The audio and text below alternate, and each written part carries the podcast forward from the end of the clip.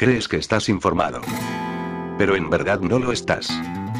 Porque dejas que subnormales cuya credencial periodística es solo un papel que pone que son periodistas te digan lo que no está pasando en el mundo. Porque no dejas que un desempleado sin nada mejor que hacer con su vida, robe artículos y de manera asquerosa los pase a formato audio escondiéndose detrás del Creative Commons. Esto es el Mercadeo de Noticias, el peor programa de noticias de todo Internet, y estás a punto de ser desinformado.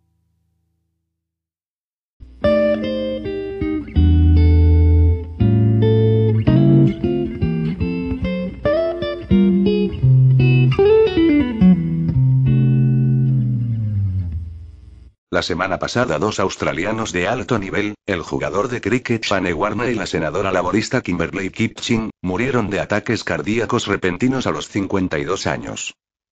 Por ello, las enfermedades cardíacas vuelve a ser noticia. De nuevo. En realidad, empezó en diciembre de 2021, cuando los médicos teorizaron que el estrés y la ansiedad provocados por el COVID iban a causar un gran aumento de problemas cardíacos debido al trastorno de estrés pospandémico. Antes de finales de enero, los medios de comunicación informaban de que la estenosis aórtica estaba masivamente infradiagnosticada y que podríamos ver hasta 300.000 nuevos casos de enfermedades o daños cardíacos en un futuro próximo. A principios de febrero, se añadió una nueva razón a la lista. Cuando los precios de la energía empezaron a dispararse, recuerden, eso ocurrió antes de la guerra, se nos dijo que el aumento del frío y el estrés también podían causar enfermedades del corazón. Luego, a mediados de febrero, aparecieron artículos científicos en los que se afirmaba que incluso un caso leve de COVID hace que su riesgo de infarto se dispare. En resumen, y por muchas razones, es mucho más probable que sufras un ataque al corazón este año que el año pasado. Pues bien, ahora el Sydney Morning Herald se ha sumado a este artículo titulado This is our Keeper. Las muertes conmocionadas ponen el foco en las enfermedades del corazón, en el que se advierte. Las impactantes muertes del jugador de cricket Shane Warne y de la senadora Kimberley Kitchen deberían servir de llamada de atención a los australianos sobre la prevalencia de las enfermedades cardíacas, según los médicos, ya que un estudio muestra que el COVID-19 puede aumentar el riesgo de lo que ya era una de las principales causas de muerte en el país. Sí, haber tenido COVID, incluso si solo has dado positivo y no has tenido síntomas, hace que sea más probable que tengas un ataque al corazón. Por si fuera poco, advierten los médicos citados en el artículo, miles de personas no se habrán sometido a las pruebas de detección del corazón debido al bloqueo, o habrán sido sedentarias y habrán ganado peso, por no hablar de la ansiedad y el estrés. En total, los australianos pueden esperar un aumento de las muertes por enfermedades cardíacas prevenibles en los próximos cinco años, según los modeladores sanitarios. Pero no se preocupe, nada de eso tiene que ver con las vacunas no probadas que han inyectado literalmente a millones de personas. Sí, se sabe que todas las principales vacunas COVID tienen raros efectos secundarios que repercuten en el corazón, como coágulos de sangre y miocarditis, pero está claro que eso es solo una coincidencia. Después de todo, el artículo del Sydney Morning Herald ni siquiera utiliza la palabra vacuna, ni una sola vez. Y no ignorarían algo tan importante, ¿verdad? Oz Guardián Doctor Weblink Oz Guardián Doctor Weblink Oz Guardián Doctor Weblink Oz Guardián Doctor Weblink www.nature.com Weblink www.smh.com Weblink www.smh.com Weblink www.cdc.gov Weblink Oz Guardián Doctor Weblink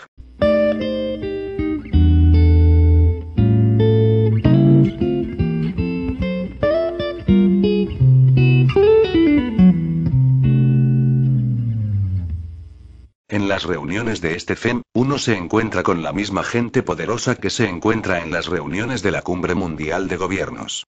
Cuando esta última se reunió en Dubái en 2017, 4.000 líderes de 130 países, el arco de Baal se erigió allí una vez más para la ocasión, anteriormente en Washington DC y Londres.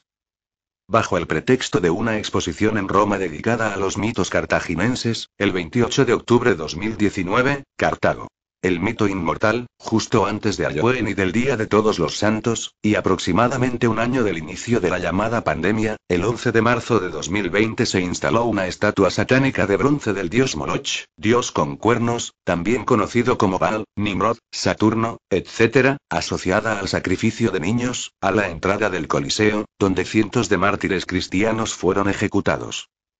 La exposición se expuso en los espacios del Coliseo y el Foro Romano, el Templo de Rómulo y la Rampa Imperial y finalizó el 29-3. En un movimiento repentino, los Illuminati occidentales y el Foro Económico Mundial han congelado sus relaciones con Rusia. La organización de Klaus Schwab ha anunciado que ha roto todas las relaciones con el gobierno ruso y el presidente Vladimir Putin debido a la actual invasión de Ucrania. Amanda Russo dijo a Político esta semana. No nos relacionamos con ninguna persona sancionada y hemos congelado todas las relaciones con entidades rusas. El Foro Económico Mundial de Davos, FEM, ha anunciado la congelación de todas las relaciones con Rusia y el presidente Vladimir Putin. Debido a la operación rusa en Ucrania, se niegan a tratar con individuos sancionados y han congelado todas las relaciones relacionadas con Rusia. El director del FEM, Klaus Schwab, aún no ha comentado nada. La portavoz del FEM, Amanda Russo, ha declarado a Político que el anuncio se ha realizado tras una serie de sanciones por parte de Estados Unidos, la UE, Canadá y otros países. El FEM ha tenido muy buenas relaciones con Rusia en el pasado. Putin ha sido invitado al foro como ponente en algunas ocasiones y en la reunión virtual del FEM en 2021, en plena pandemia, Putin advirtió de una guerra total. La pandemia de corona se ha convertido en un gran desafío para la humanidad y ha acelerado los cambios estructurales para los cuales ya se daban las condiciones previas, dijo el jefe de Estado ruso en enero de 2021.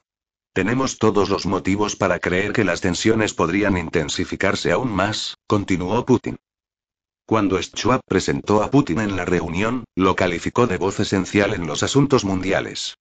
Repitió su declaración de 2009 de que no podía pensar en un solo problema que pudiera resolverse sin la participación de Rusia. Pero el club de fans elitista globalista ha optado desde entonces por castigar a Rusia, con el enfoque principal de sector bancario, las compañías petroleras, los oligarcas rusos, el propio Putin y el SWIFT, el sistema de transferencias financieras internacionales con sede en Bélgica. Por cierto, SWIFT es un importante socio del FEM. Está organizado a modo de cooperativa y es propiedad de sus miembros. Conecta a 11.000 bancos, instituciones de valores y clientes corporativos en más de 200 países y regiones y define conjuntamente las normas. Un grupo cada vez mayor de empresas occidentales ha anunciado el cese de sus operaciones en Rusia. Los atletas y artistas rusos han sido personalmente sancionados y excluidos de la comunidad occidental, mientras que los compositores y escritores rusos han sido prohibidos. Desde el comienzo de la pandemia, la reputación del FEM ha quedado muy dañada. Esto se debe, en parte, a la controvertida agenda descrita como el gran reinicio y a varias declaraciones, especialmente. Bienvenido a 2030, no poseo nada, no tengo privacidad y la vida nunca ha sido mejor. Schwab, con su organización de lobbying del FEM, lleva muchos años desplegando estrategias para crear un orden mundial bajo el dictado de un gobierno mundial totalitario gracias a los avances tecnológicos. En el centro de sus planes está la degradación del individuo libre en un ser estatal, entrenado para obedecer y ser agradecido al sistema mediante un sistema de recompensa barra castigo. A través del Young Global Leaders Forum, el FEM ha conseguido colocar a fieles seguidores de Schwab en los estamentos gubernamentales de varios países. Es el caso, por ejemplo, de los jefes de gobierno de Canadá, Justin Trudeau, y Nueva Zelanda, Jacinda Ardern, que se han impuesto como pequeños déspotas. Para implementar el nuevo orden mundial, se han creado estructuras financieras, económicas y mediáticas de tipo clan para controlar a las poblaciones confiadas.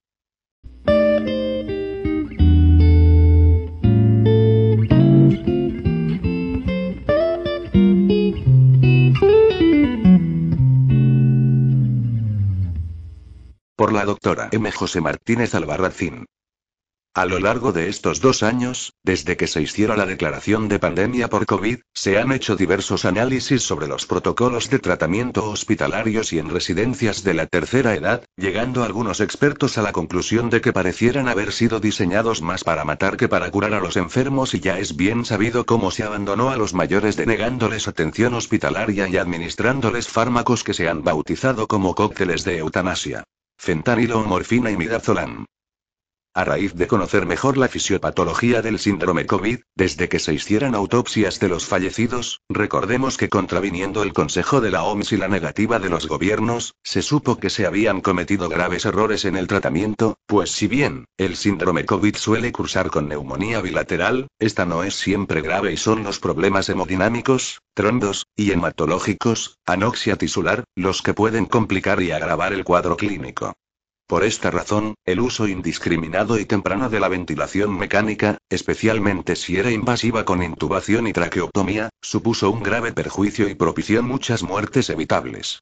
Por otra parte, se ensayó con los enfermos una serie de fármacos antivirales como el remdesivir o el tocilizumab, eso sí, autorizados por la vía de emergencia, nunca se hicieron ensayos clínicos adecuados con los mismos, cuando no se administraron combinados antirretrovirales para tratar el B como caletra. Todos ellos inmunodepresores y con reconocida toxicidad hepatorenal. También asistimos con estupefacción a la manera de contabilizar las muertes COVID, por COVID. ¿Con COVID? Lo cierto es que se clasificaron en base a un test PCR positivo a 40 ciclos mínimo y realizado en un periodo de tiempo impreciso, a veces varios meses antes del fallecimiento. Algo completamente anticientífico y completamente aberrante. Más aberrante aún parece el incentivo económico dado a los hospitales por diagnóstico, ingreso en UCI, intubación mediante traqueostomía, y fallecimiento COVID. Todo ello publicado en el Boletín Oficial del Estado, BOE. Y no es solo en España, esto es una constante a nivel mundial decidida por quién o quiénes, pero seguida a rajatabla por los estados. El abogado estadounidense, defensor de los derechos humanos Thomas Renz, estima que un paciente COVID adecuadamente tratado y fallecido en un hospital de USA puede suponer un incentivo de 100 mil dólares. Pasada la primera ola y tras hacerse numerosas publicaciones que denunciaban estos errores, el común de los mortales pensaría que muchos de ellos se habrán corregido y que durante este otoño-invierno las gripes COVID se han tratado ya correctamente. Pues por desgracia nada más equivocado. Se han seguido y se siguen aplicando protocolos de tratamiento que más bien parecieran diseñados para perjudicar a los enfermos que para sanarlos. Siendo ya bien conocido, o al menos, debiera conocerse, por los médicos de atención primaria, que el COVID es un síndrome inflamatorio que cursa como complicación de un proceso vírico generalmente tras una semana de evolución del mismo y cuando ya no hay replicación viral. A pesar de ello, lo primero que hacen es recetar paracetamol a los enfermos ambulatorios. Esto es un grave error, puesto que el paracetamol agota el glutatión hepático que es un potente antioxidante endógeno, imprescindible para combatir la inflamación, por lo que estaría mucho más indicada la aspirina que además de antiinflamatoria y antipirética es antitrombótica y es sabido que los enfermos COVID presentan una gran tendencia a la hipercoagulación.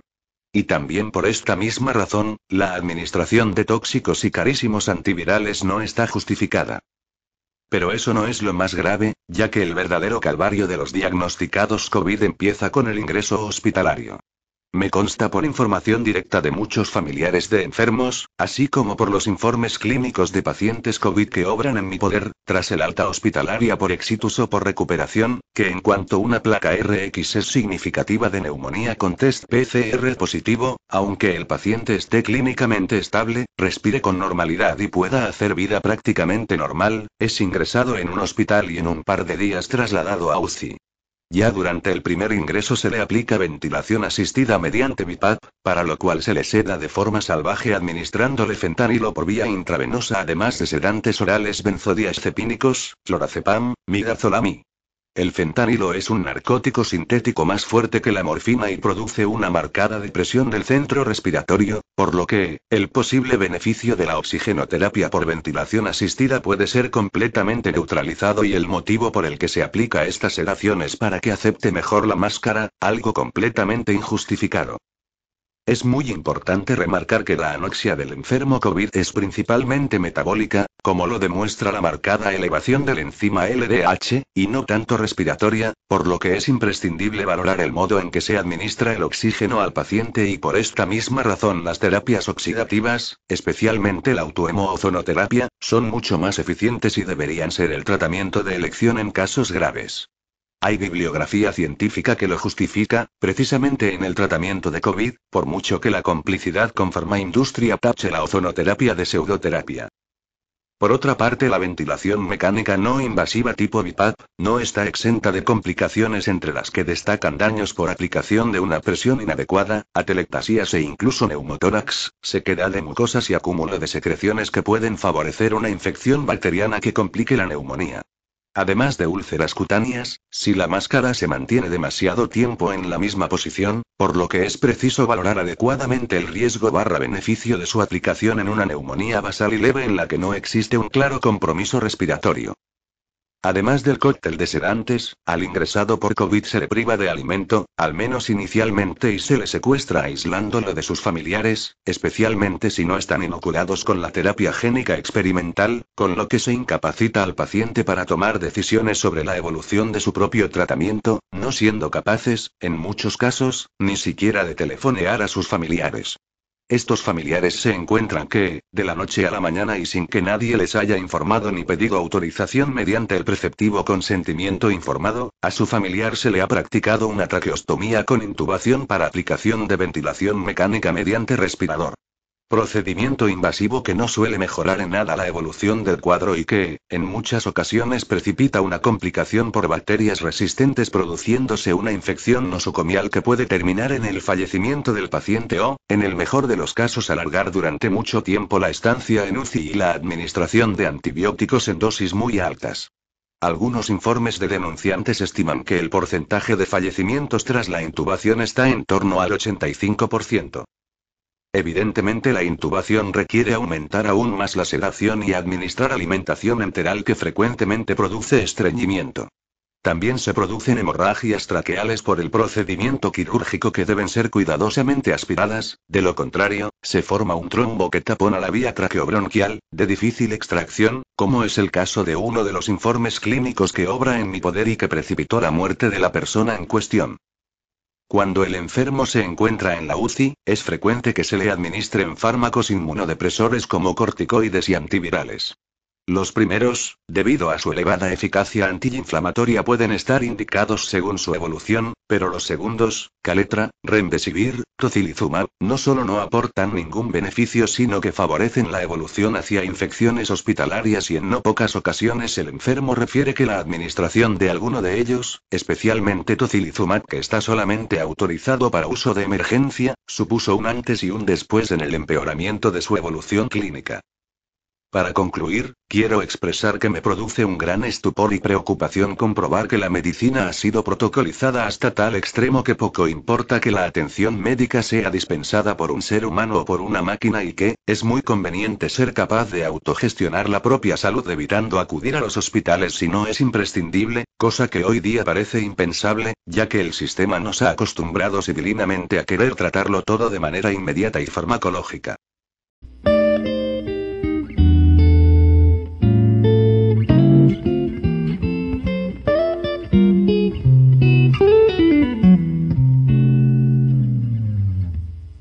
Israel se ve bruscamente frente a un aspecto inesperado de la crisis ucraniana.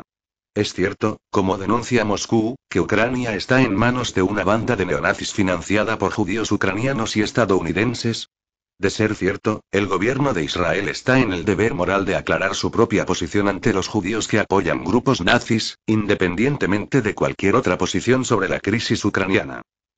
La cuestión se plantea de manera particularmente cruel en la medida en que los judíos estadounidenses que apoyan a los nazis ucranianos o los utilizan son un grupúsculo de apenas un centenar de personas, los straussianos, discípulos del filósofo Leo Strauss que han logrado incrustarse en el entorno inmediato del presidente estadounidense Joe Biden. En febrero de 2014, la llamada Revolución de la Dignidad o Euromaidan fue una operación de cambio de régimen orquestada por la straussiana Victoria Nuland desde su cargo en el Departamento de Estado, primero bajo las órdenes de Hillary Clinton y después bajo la autoridad de John Kerry, pero siempre bajo la presidencia del demócrata Barack Obama.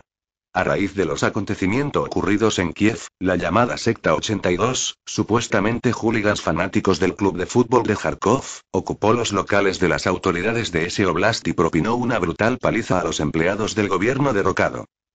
Ya convertido en ministro del Interior del nuevo régimen, Arsen Avakov, quien había sido gobernador de Kharkov bajo el gobierno derrocado, autorizó la formación de una fuerza paramilitar de 12.000 elementos alrededor de los hooligans de la secta 82 para defender la revolución y el 5 de mayo de 2014 se formaba oficialmente el batallón Azov, o Cuerpo del Este, encabezado por Andriy Viletsky. Viletsky, conocido bajo el sobrenombre de El Führer Blanco, es un teórico del nazismo. Antes fue líder de los Patriotas de Ucrania, un grupúsculo neonazi partidario de una gran Ucrania y ferozmente anticomunista. Andriy Viletsky y Dimitro Yarosh fundaron juntos Pravi Sector Sector Derecho, grupo neonazi que tuvo un papel fundamental en los hechos de la Plaza Maidan, en 2014. Abiertamente antisemita y homófobo Pravi Sector estaba financiado por el mafioso ucraniano judío y multimillonario Igor Kolomoisky. En el plano internacional, Pravi Sector es furibundamente contrario a la Unión Europea y reclama, por el contrario, la instauración de una alianza de los estados de Europa Central y del Báltico, alianza que se denominaría el Intermarium, proyecto muy conveniente para los straussianos estadounidenses, quienes, desde el informe Wolfowitz de 1992, ven en la Unión Europea un competidor más peligroso para Estados Unidos que la mismísima Rusia. Y otra vez nos vemos obligados a recordar aquí la famosa conversación telefónica entre la señora Victoria Nuland y el embajador de Estados Unidos en Kiev, donde se oía claramente a la dama exclamar que le den por el culo a la Unión Europea. Fudeu. Dimitro Yarosh es un agente de las redes secretas Stuyvesant de la OTAN. En 2007, bajo la atenta mirada de Victoria Nuland, entonces embajadora de Estados Unidos en la OTAN, Yarosh reunió neonazis de toda Europa e islamistas del Medio Oriente para luchar juntos en una yihad contra Rusia en Chechenia. Yarosh fue después el líder del Tizu, o sea el tridente de Stepan Bandera, grupúsculo que glorificaba a los ucranianos que habían colaborado con los nazis. Para el mencionado Stepan Bandera, 1909-1959, los verdaderos ucranianos son de origen escandinavo o protogermánico pero y cometieron el error de mezclarse con los eslavos, los rusos, a quienes debían haber combatido para dominarlos. A finales de 2013, los elementos agrupados alrededor de Dimitro Yarosh y jóvenes de otros grupos nazis recibieron entrenamiento en técnicas de lucha urbana impartidas por instructores de la OTAN en Polonia. Cuando revelé esto fui muy criticado porque cité a una publicación satírica en una nota, pero en Polonia el fiscal general abrió una investigación que, por supuesto, nunca llegó a nada y porque habría revelado la implicación del ministro de Defensa.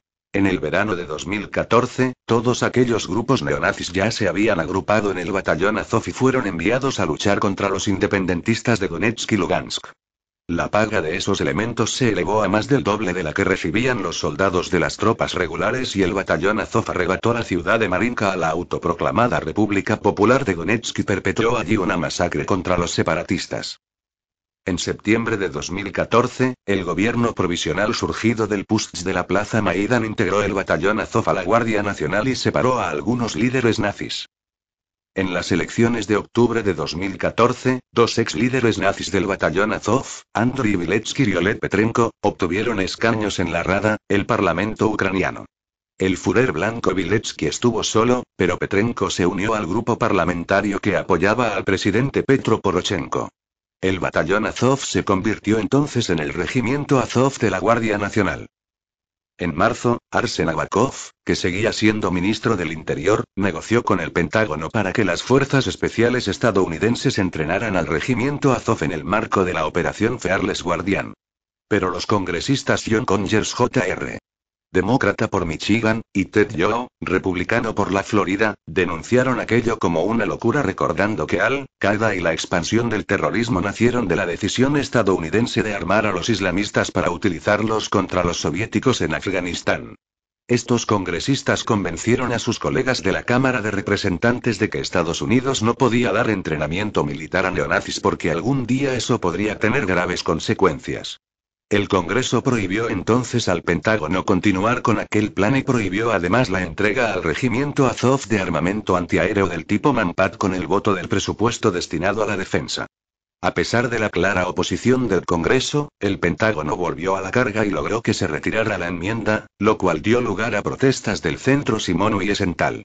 Durante aquel periodo, el senador estadounidense John McCain, republicano por Arizona, quien ya mantenía vínculos con los jefes de Al-Qaeda y con los cabecillas del Emirato Islámico, Daesh, en Siria y era partidario del apoyo a todo enemigo de Rusia, visitó Dnipro, 1, una unidad del regimiento Azov y felicitó calurosamente a los bravos nazis que desafiaban a Rusia y como ya había felicitado antes a los bravos yihadistas.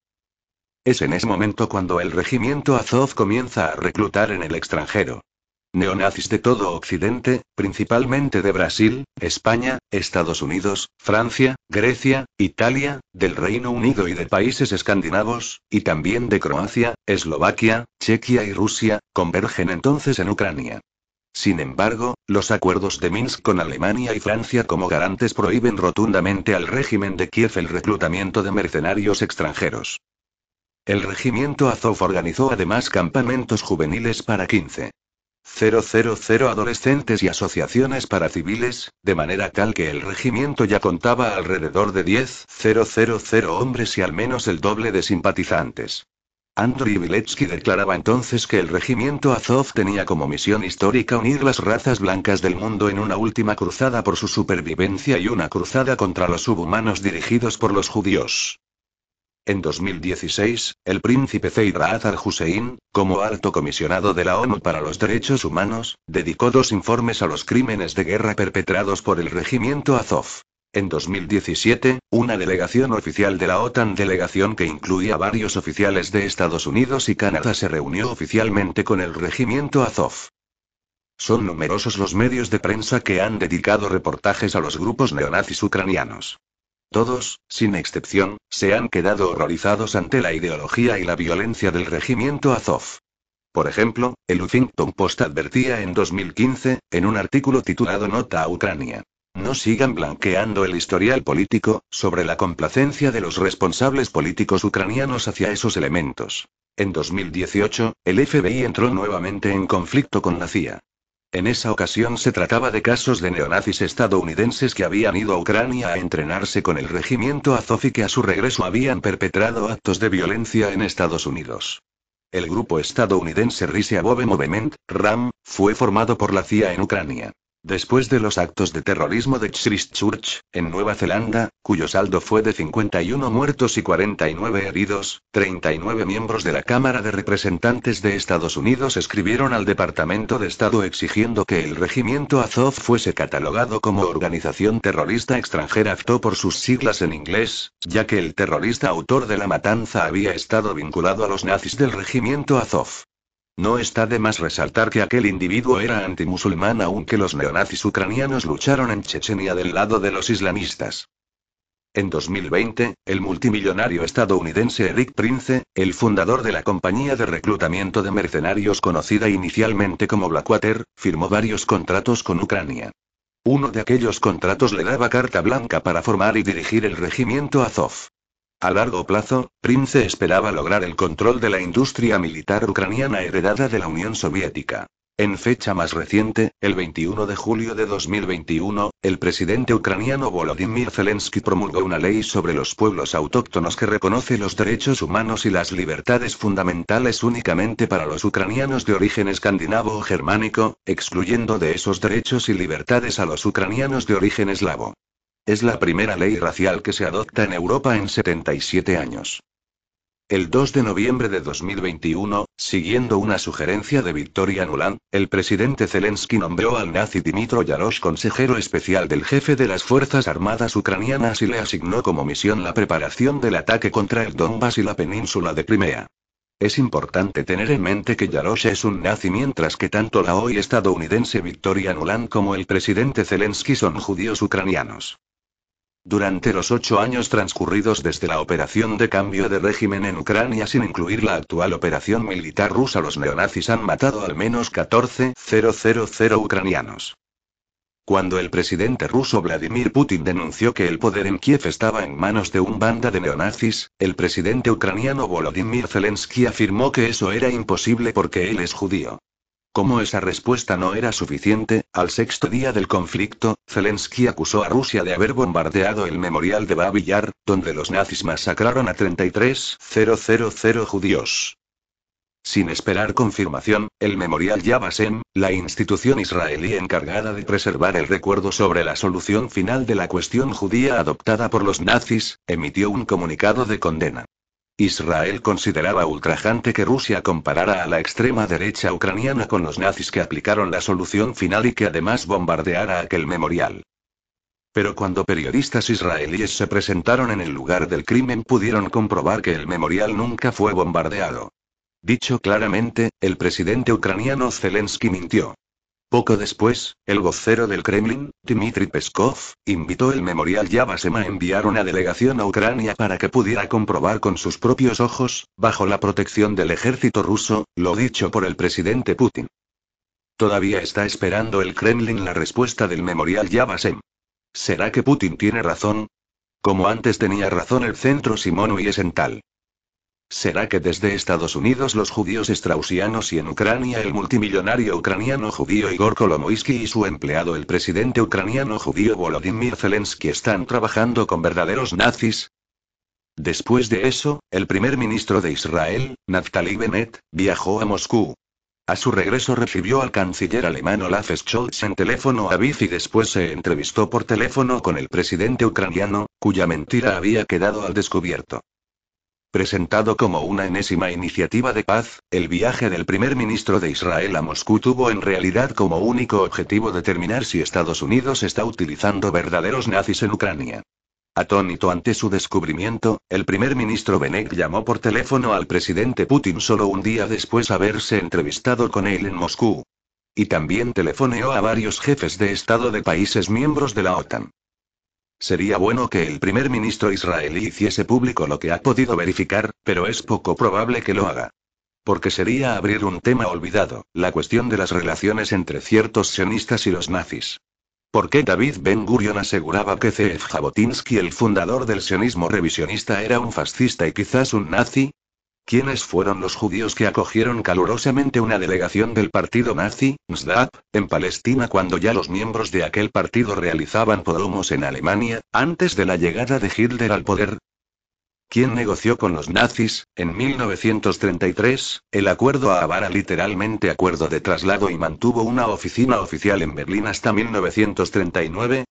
¿Cómo se convirtió Wojrad von Maltzan, cuya madre era judía, en proveedor del gas venenoso Ciclón B utilizado por los nazis en sus campos de la muerte para eliminar a los miembros de las razas que consideraban indeseables?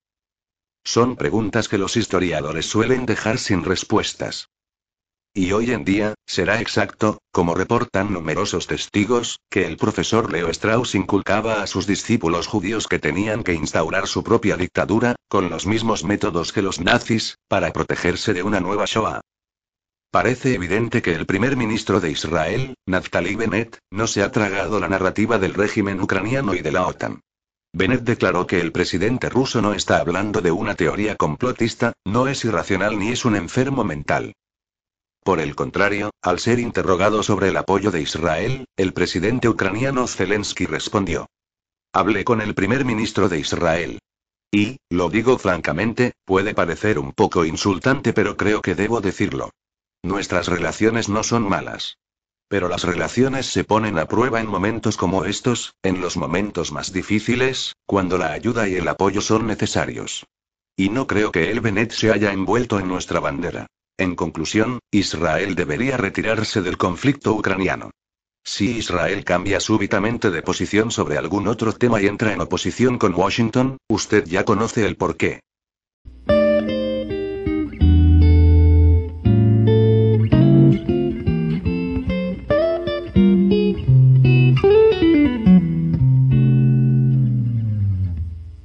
Por Robert Kirk PhD, aninternational.org.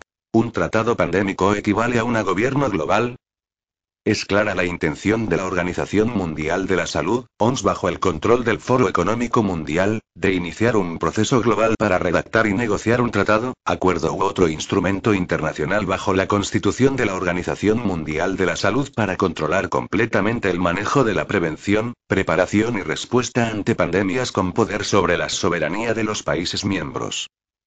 La OMS ha comenzado esto con el acuerdo unánime entre sus 194 países miembros en solo su segunda sesión especial de la Asamblea Mundial de la Salud, UA, desde el inicio de la OMS en 1948, el 1 de diciembre de 2021. La sesión especial de la World Health Assembly, UA, se grabó y transmitió. La realidad es que aún no se ha decidido la forma precisa que se utilizará en el instrumento. Puede ser a través del fortalecimiento del Reglamento Sanitario Internacional existente, 2005, o negociando un tratado pandémico como una enmienda a la Constitución de la OMS, o, más probablemente, ambos. El control se delegará a la OMS a través de estos instrumentos en caso de que la OMS declare una pandemia mundial.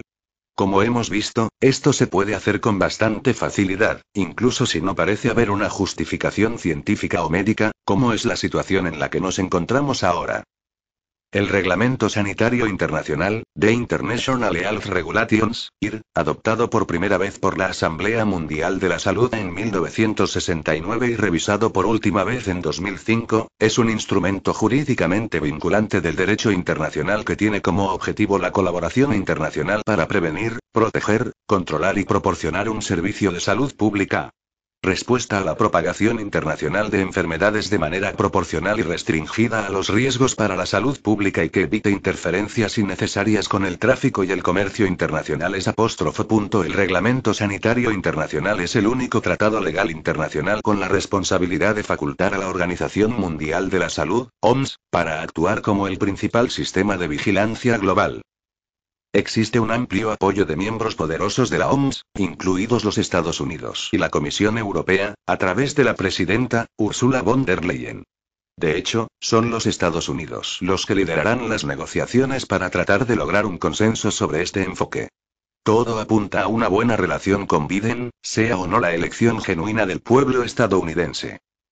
El Consejo Mundial para la Salud, WCH, una coalición de científicos, médicos, abogados y organizaciones de defensa de la sociedad civil, se opone a los movimientos de la Organización Mundial de la Salud, OMS, para implementar una toma de poder en forma de un tratado pandémico global, mientras que la atención del mundo está alterada por la última crisis.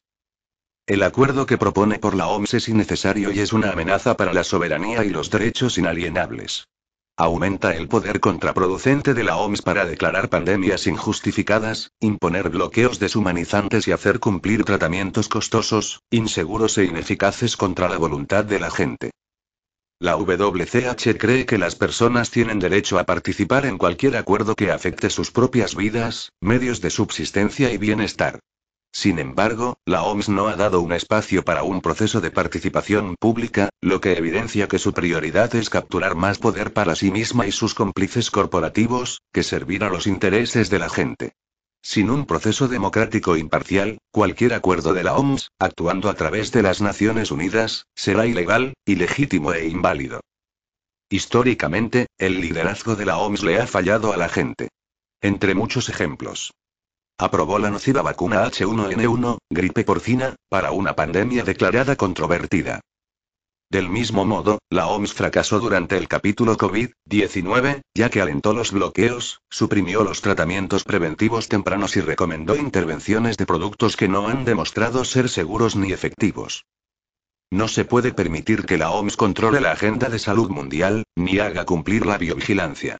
Si bien recibe algún financiamiento de fuentes públicas, se ve atrapada en un conflicto de intereses perpetuo porque también recibe financiamiento sustancial de intereses privados que utilizan sus contribuciones para influir y beneficiarse de las decisiones y mandatos de la OMS. Por ejemplo, la Fundación Gates y la Alianza de Promoción de Vacunas Gavi financiada por Gates contribuyen con más de mil millones de dólares al año. Los asociados al WCH, se oponen a este costoso abuso de poder y afirman el derecho soberano de las personas a tomar sus propias decisiones, más allá de lo que sus representantes puedan desear. Instamos a todos a acercarse a representantes gubernamentales creíbles, partidos políticos, sindicatos, grupos de la sociedad civil, profesionales, figuras públicas y medios independientes para sensibilizar sobre las implicaciones del acuerdo pandémico global propuesto. Llamar a campañas nacionales que protejan la ley natural y las constituciones democráticas. Únase a coaliciones creíbles de la sociedad civil. También alentamos a todos a aprender más sobre los principios, acuerdos, convenciones y tratados que protegen los derechos de hombres, mujeres y niños. Estos incluyen los principios de Siracusa en el Pacto Internacional de Derechos Civiles y Políticos que proporcionan estándares legales para proteger los derechos. Antes de la 77 Asamblea Mundial de la Salud de la OMS en 2024, donde la OMS tiene la intención de confirmar su acuerdo sobre la pandemia, la WCH continuará creando conciencia a través de campañas contra este movimiento antidemocrático. La dificultad para muchos pensadores racionales y críticos es que la crisis lanzada al mundo en nombre del COVID-19 no es un precedente adecuado para este tipo de acciones que tienen la capacidad de limitar las libertades en una medida aún mayor de lo que hemos visto durante los últimos dos años, sobre todo cuando la OMS puede llamar a una pandemia más o menos arbitrariamente. Analicemos esta manipulación analizando solo algunas declaraciones hechas por el director general de la OMS, Tedros Adhanom Ghebreyesus, en la sesión especial de la Asamblea Mundial de la Salud. Las declaraciones del doctor Tedros a continuación están marcadas como TGE, y nuestras respuestas a cada una marcadas como ananinternational.org. TG. La aparición de la variante Omicron altamente mutada subraya cuán peligrosa y precaria es nuestra situación. AN. La alta transmisibilidad de una variante no determina su riesgo para la humanidad. TG. Se debe agradecer a Sudáfrica y Botsuana por detectar, secuenciar y reportar esta variante, no penalizar. AN. Tedros da la impresión, tal como lo difunden los medios de comunicación, de que Sudáfrica y Botsuana fueron la fuente de Omicron. Es probable que se trate de una estrategia para ejercer la máxima presión sobre las naciones africanas resistentes a la vacunación. Un análisis filogenético detallado ha revelado, como se publicó en la revista Nature, que el Omicron es genéticamente distinto de otras variantes sudafricanas del linaje compartido y se encontró mediante un análisis retrospectivo en otro lugar, Inglaterra, e. U. A principios de noviembre, unas tres semanas antes que en el sur de África. TG. De hecho, Omicron demuestra por qué el mundo necesita un nuevo acuerdo sobre pandemias. AN. Argumentamos exactamente lo contrario. Que Omicron ha actuado como una especie de vacuna natural al permitir que un gran número de personas obtengan rápidamente una inmunidad robusta. Nada menos que Bill Gates, el segundo mayor financiador de la OMS, dijo algo no muy diferente. Lamentablemente, el virus en sí, en particular, la variante llamada Omicron, es un tipo de vacuna, es decir, crea células BT inmunidad celular, y se ha hecho un mejor trabajo para llegar a la población mundial que con las vacunas. Si la inmunidad natural funciona mejor que las vacunas y las vacunas nuevas van a ser la principal intervención en las respuestas, ¿por qué un país querría priorizar las respuestas pandémicas que colocan a las vacunas nuevas en la cúspide de estos esfuerzos? TG. Estamos viviendo un ciclo de pánico y abandono. AN. Los medios corporativos han creado el pánico. Sabemos que Tedros se refiere al miedo por las sucesivas oleadas y variantes del SARS-CoV-2, pero imagina si se hubiera permitido que la inmunidad natural siguiera su curso mucho más rápido con una respuesta como la propuesta por los expertos sin conflicto de intereses del Great Barrington. TG. Y no podemos terminar con esta pandemia a menos que resolvamos la crisis de las vacunas. AN. Estamos saliendo de la crisis porque recién ahora se permite que la inmunidad natural funcione porque no ha funcionado el enmascaramiento, el distanciamiento social o el aislamiento, y mucho menos ninguna de sus terapias, y mucho menos sus vacunas aceleradas. Para detener la transmisión. Omicron ha arrasado el mundo haciendo mucho menos daño que sus variantes predecesoras, independientemente del estado de vacunación. Y a su paso dejó un saludable rastro de inmunidad natural. TG. Más del 80% de las vacunas del mundo han ido a los países del G20. Los países de bajos ingresos, la mayoría de ellos en África, han recibido solo el 0,6% de todas las vacunas. AN. Los países menos desarrollados han sufrido, en general, muy poco en cuanto a hospitalizaciones y muertes por SARS-CoV-2. No tiene sentido si la salud de la gente del mundo era el verdadero objetivo. La mayor parte de la carga de la enfermedad ha estado en los países ricos donde las personas sufren más enfermedades metabólicas y condiciones subyacentes que este virus en particular explota con precisión específica. TG. Cuanto más tiempo persista la inequidad de las vacunas, más oportunidades tiene este virus de propagarse y evolucionar de formas que no podemos predecir ni prevenir. An. No hay evidencia que respalde esta afirmación. Sin embargo, existe amplia evidencia que respalda la opinión de que cuanto más medidas se toman para evitar que las poblaciones desarrollen inmunidad natural, por ejemplo, confinamientos, aislamiento social, distanciamiento social, y cuantas más intervenciones, como las inyecciones de COVID-19, interrumpen la capacidad de nuestros sistemas inmunitarios para desarrollar esa inmunidad robusta y duradera, más oportunidades tiene el virus de propagarse. TG. Hacemos un llamado a todos los Estados miembros para que apoyen los objetivos de vacunar al 40% de la población de cada país para fines de este año y al 70% para mediados del próximo año. Ann. Por favor, díganos, doctor Tedros, la base científica sobre la que ha determinado estas cifras. ¿Se basa esto en Omicron y las inyecciones actuales de COVID-19? Obviamente no. TG.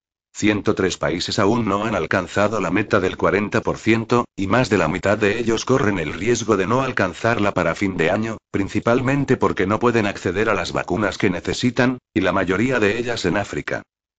Han. La mayoría de los países que no han alcanzado esta meta no han tenido un problema grave con el COVID-19. Probablemente lo más importante es que ningún país tiene actualmente un problema grave de COVID-19, gracias a Omicron y niveles cada vez mayores de inmunidad natural. TG. Las vacunas salvan vidas, pero no previenen por completo la infección o la transmisión. Hasta que alcancemos altos niveles de vacunación en todos los países, la supresión de la transmisión sigue siendo esencial.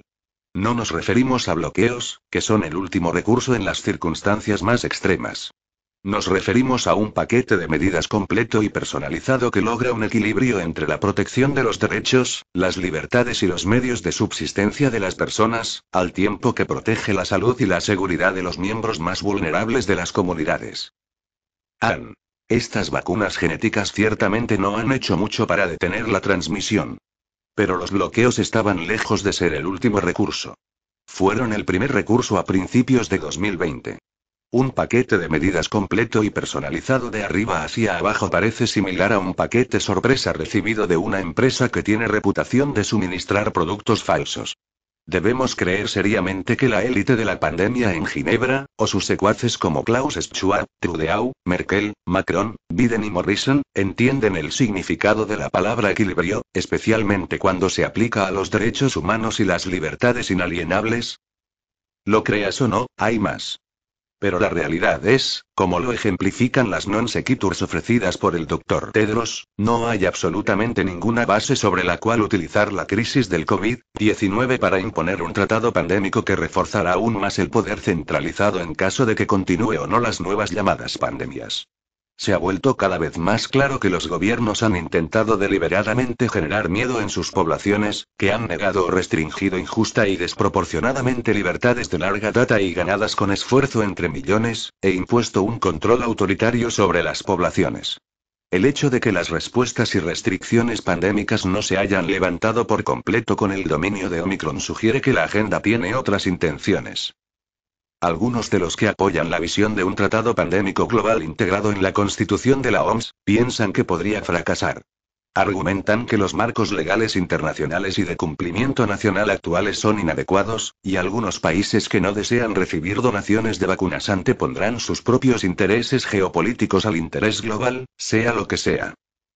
Si el tratado pandémico entrara en vigencia en 2024, puede garantizar una vigilancia de la salud global aún mayor utilizando la secuenciación en tiempo real tanto para el diagnóstico como para la epidemiología.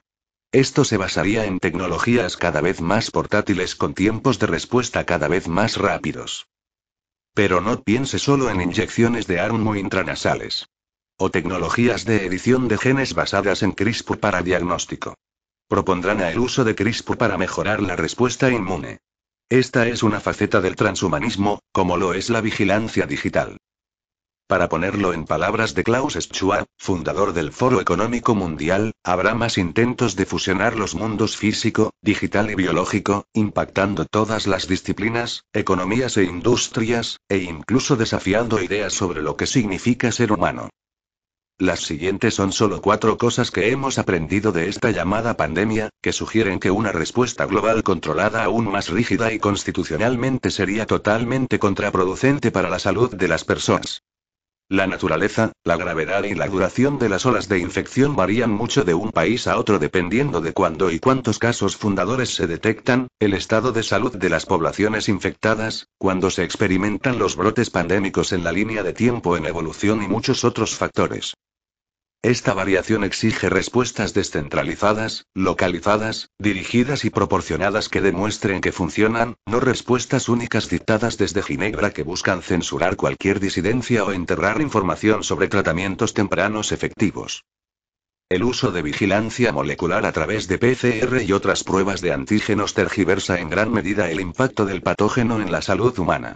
Uno de las mayores fraudes de los últimos dos años fue declarar las muertes en base a su asociación temporal con pruebas PCR positivas y aplicar medidas según casos de infección medidos por pruebas moleculares poco confiables en lugar de casos de enfermedad grave.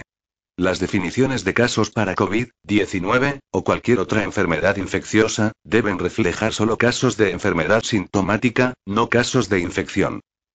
Jugando con la semántica y el contexto de la palabra riesgo, la OMS ha logrado mantener una falsa ilusión del riesgo para la salud. Por ejemplo, Tedros afirmó en relación con Omicron que el riesgo global general y se evalúa como muy alto antes de saber que su virulencia y riesgo para la salud eran bajos. ¿Qué podemos hacer? Así que aquí están nuestras cinco sugerencias principales. Evite participar en programas de inyección masiva, consulte el artículo separado sobre ingredientes potencialmente no revelados, que no han cumplido sus promesas y ahora causan más daño que bien. Esto se aplica especialmente a la inyección masiva de niños que dependen mucho más de la inmunidad innata que se ve erosionada por las inyecciones de COVID-19.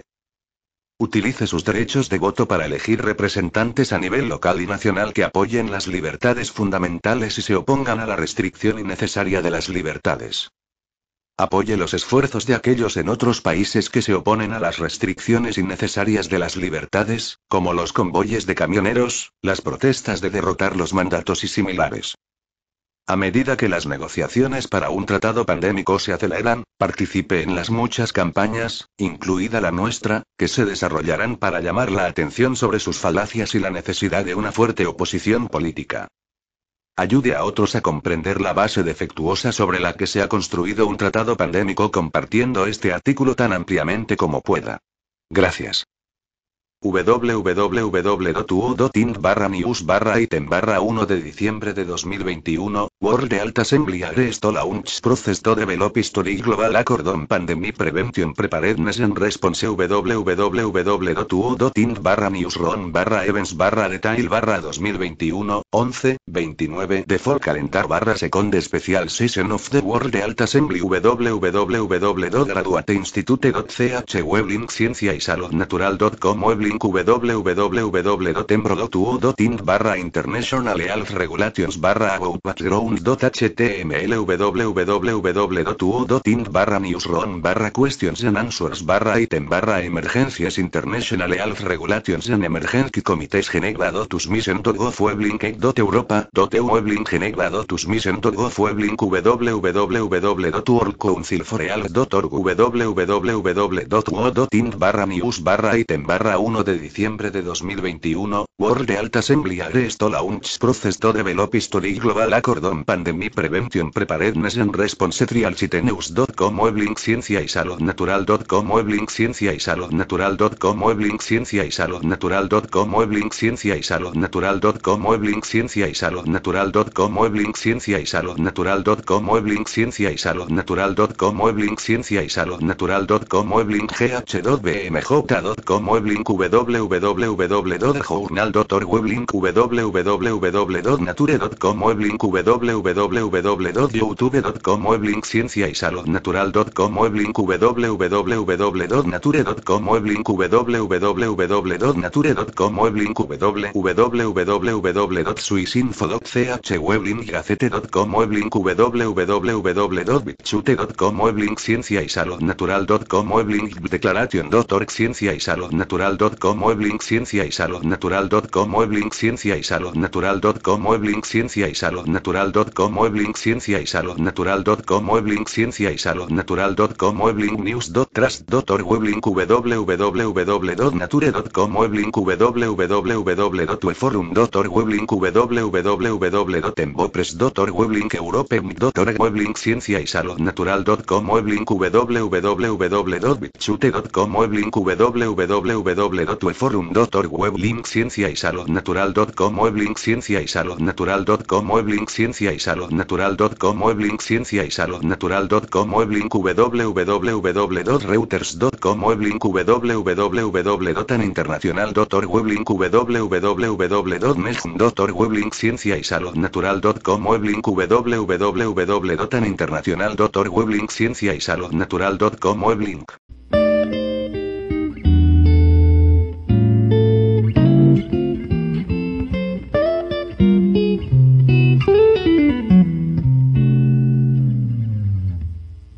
Con una cobertura ininterrumpida del conflicto en Ucrania, es posible que se haya perdido los últimos datos publicados por la Agencia de Seguridad Sanitaria del Reino Unido que muestran una vez más que las muertes por COVID-19 han aumentado.